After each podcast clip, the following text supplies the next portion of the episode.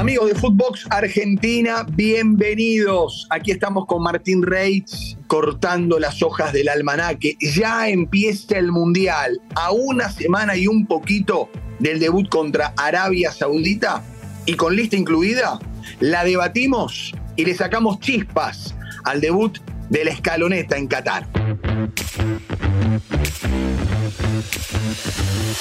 Footbox Argentina, un podcast conducido por Maxi Palma y Martín Reich, exclusivo de Footbox. Queridos amigos de Footbox Argentina, queridos amigos de Footbox en el mundo, en el lugar a donde estén, sabiendo que probablemente en sus AirPods nos estén escuchando en Qatar, nos llena de alegría con Martín Reich empezar ya, ahora sí, a meternos de lleno en la Copa del Mundo, donde ya con la lista de Scaloni podemos empezar a vislumbrar el equipo que va a debutar contra Arabia Saudita, para qué estamos de cara a esta copa que arranca, quiénes serán los rivales y el gran cuco del Mundial, habrá sorpresas. Bueno, Martín Reich, amigo del alma, ¿cómo te va? ¿Cómo andás? Maxi Palma, querido, qué lindo saludarte en otro lunes. Ya sí, es verdad, lo decías vos, cuenta regresiva, seis días de que arranquen, sí, Qatar y Ecuador, de que arranque este mundial. Será a las 13 hora Argentina ese partido y donde nos estés escuchando en todo el mundo, por supuesto. Y hasta hace unas horas, Maxi, una locura, se estaba jugando al fútbol en las principales ligas del mundo. Estábamos todos pendientes de que nadie se lesione.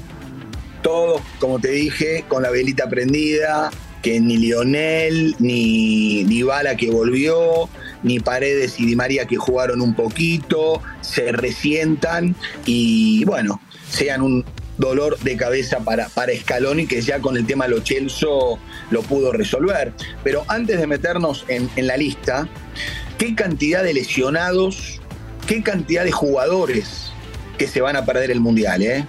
Sí, sí, sí, es cierto y, por eso seguimos discutiendo desde acá nosotros, digo, los periodistas y creo que mucha gente en general, hasta los mismos jugadores, el por qué este calendario tan apretado y por qué se llega a seis, ayer siete días del Mundial todavía jugando al máximo nivel, ¿no? Exponiendo eh, el cuerpo, lesiones, choques, fricciones, porque cuando jugás, jugás en serio, obviamente que ya una vez que arranca el partido no vas a jugar a medias, eh, ni en la premia, ni en el calcio, ni en donde sea. Entonces, me parece, no sé si coincidís, eh, un tanto absurdo que no hayan liberado mínimo una semana antes eh, a los jugadores y un poquito antes también para que el Mundial, que es el espectáculo, el evento futbolístico que esperamos todos, todo el mundo de la pelota, tenga jugadores sanos, ¿no? Tenga sus estrellas bien. Sí, pero ahí tienes otra discusión y está bueno, si bien estamos todos con la fiebre mundialista y queremos hablar de fútbol, es un tema para que debatamos en algún momento, ¿no? Acá la, la batalla entre los clubes, las ligas, la UEFA versus la FIFA, también se, ve. Nadie, nadie cede. Los clubes dicen acá los que pagamos los sueldos somos nosotros. Y las ligas dicen nosotros los que eh, tenemos y necesitamos de nuestros jugadores para vender a nuestros patrocinadores. El mundial, a nosotros la verdad, no nos reditúa en nada, no nos importa. Así que ojo, ojo Martín, en un futuro cómo continúa esta batalla donde UEFA claramente juega su partido y no le importa nada y Conmebol parece que se sube también a ese tren, pero es para otro momento. Lo cierto es que ahora sí, Scaloni va reuniendo a los jugadores. El pionero fue Armani, que viajó desde Buenos Aires, estaba solito en Abu Dhabi, pero de a poquito ya empiezan a llegar y de hecho este lunes ya tenemos la primera práctica de la selección con Messi. Correcto, correcto, Maxi, esperando y ya la llegada de Leo Messi, así que sí, entrenándose a puertas abiertas con 14 jugadores esta tarde y noche, eh, depende del horario que nos escuches en cada país, por supuesto, pero hoy lunes a 6 días del Mundial, a 8 días del debut de Argentina con Arabia, van llegando todos y ya en unas horas, eh, casi que mañana, tendrá Escalonia sus 26. Con pocas sorpresas, sí, Maxi, por ahí que la de Ángel Correa quedándose afuera, cuando muchos lo veíamos con, con nivel y, buenos rendimientos en Atlético Madrid, no su equipo, sí él, eh, y la sorpresa de que sí va Juan Foyt, defensor que había perdido terreno, que se había lesionado y que los últimos partidos en Villarreal volvió a ver minutos. Y ahora me subo y te digo, te lo abro. No sé si no pelea por ser lateral derecho titular, ¿eh? Por los malos momentos de Molina y Montiel y las dudas que tiene Scaloni, no sé si no lo lleva para que pelee ahí, ¿eh? Mirá, Bueno, es una, una, interesante lectura. Vos estás bien metido en la, en la actualidad de cada uno de los jugadores. A mí me sorprende que lo haya llevado porque primero lo dejó fuera de la Copa América. Sí, es cierto. Este, y ese grupo a Scaloni le, respondió con un título. ¿sí? Sí. Pero también a favor de Scaloni, creo, debemos decir que convoca presente y también lo llevó a Enzo Fernández, ¿no? A quien, y por quien pedíamos que le den esa oportunidad. Entonces, atento a lo que vos me decís de Foy, que viene consolidado en el Villarreal. Bueno, bien convocado, excelentemente convocado eh, Ezequiel, eh, Enzo Fernández y Ezequiel Palacios, que se cuelga del ala del avión con lo último que le quedaba. Acá creo Scaloni apela a su corazón, el del entrenador, porque siempre fue su debilidad Palacios y las lesiones lo fueron dejando afuera, pero bueno, se guardó esa carta para tenerlo con él. Tenés razón, sí, sí. Y los últimos, eh, los últimos partidos en la Bundesliga para el Leverkusen demostró estar a nivel otra vez. Eh, se hizo cargo el equipo.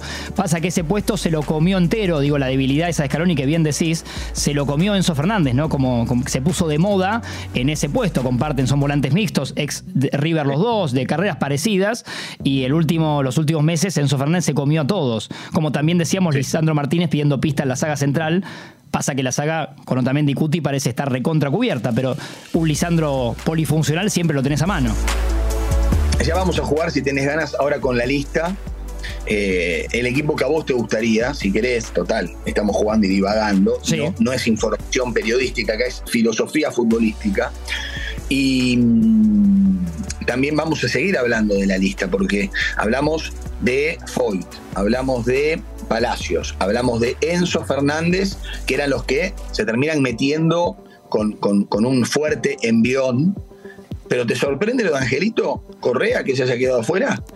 Sí, un poco sí. Yo pensé que iba a apostar a, llevar un delantero más y a llevarlo a él. Eh, que te digo, me parece que aporta siempre en ataque, eh, en más de una posición. Sí, no es nueve, es verdad, pero tampoco lo es Joaquín Correa. Digo, el único que puede reemplazar más claramente a Lisandro, a Lautaro Martínez, perdón, es, Julián Álvarez hoy.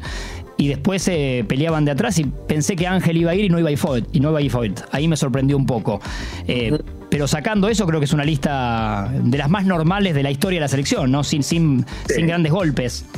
No, es cierto, es cierto. La verdad que, la verdad que sí. Pero bueno, creo que, insisto con Enzo Fernández porque está atravesando un muy buen momento y el, y el técnico no fue terco. Viste que otros por ahí te dicen, no, yo ya, eh, cada maestro con su librito, no me vengan a romper, no me vengan a agregar, el grupo ya está armado.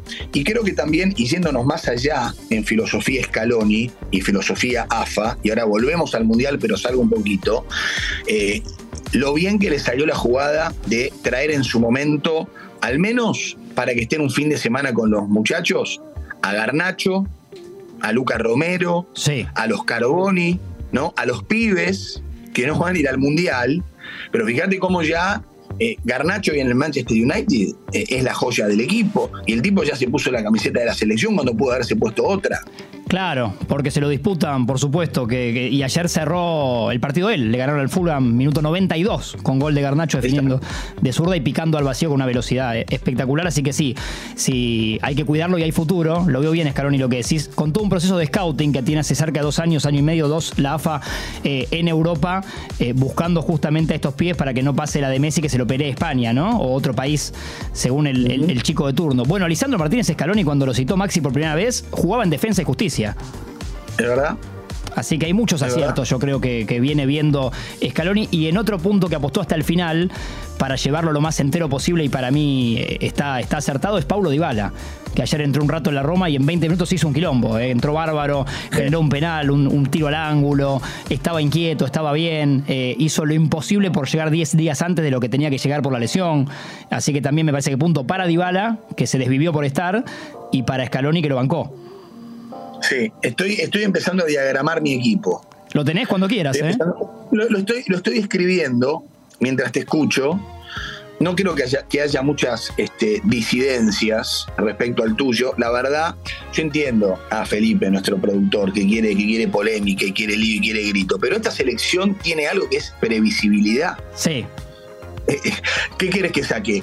¿A Dibu Martínez para poner a Rulli de titular? O sea, por más que yo quiera, el arquero es, Dibu, ¿no? Este, creo que esta selección sale de memoria y tiene muy buen recambio.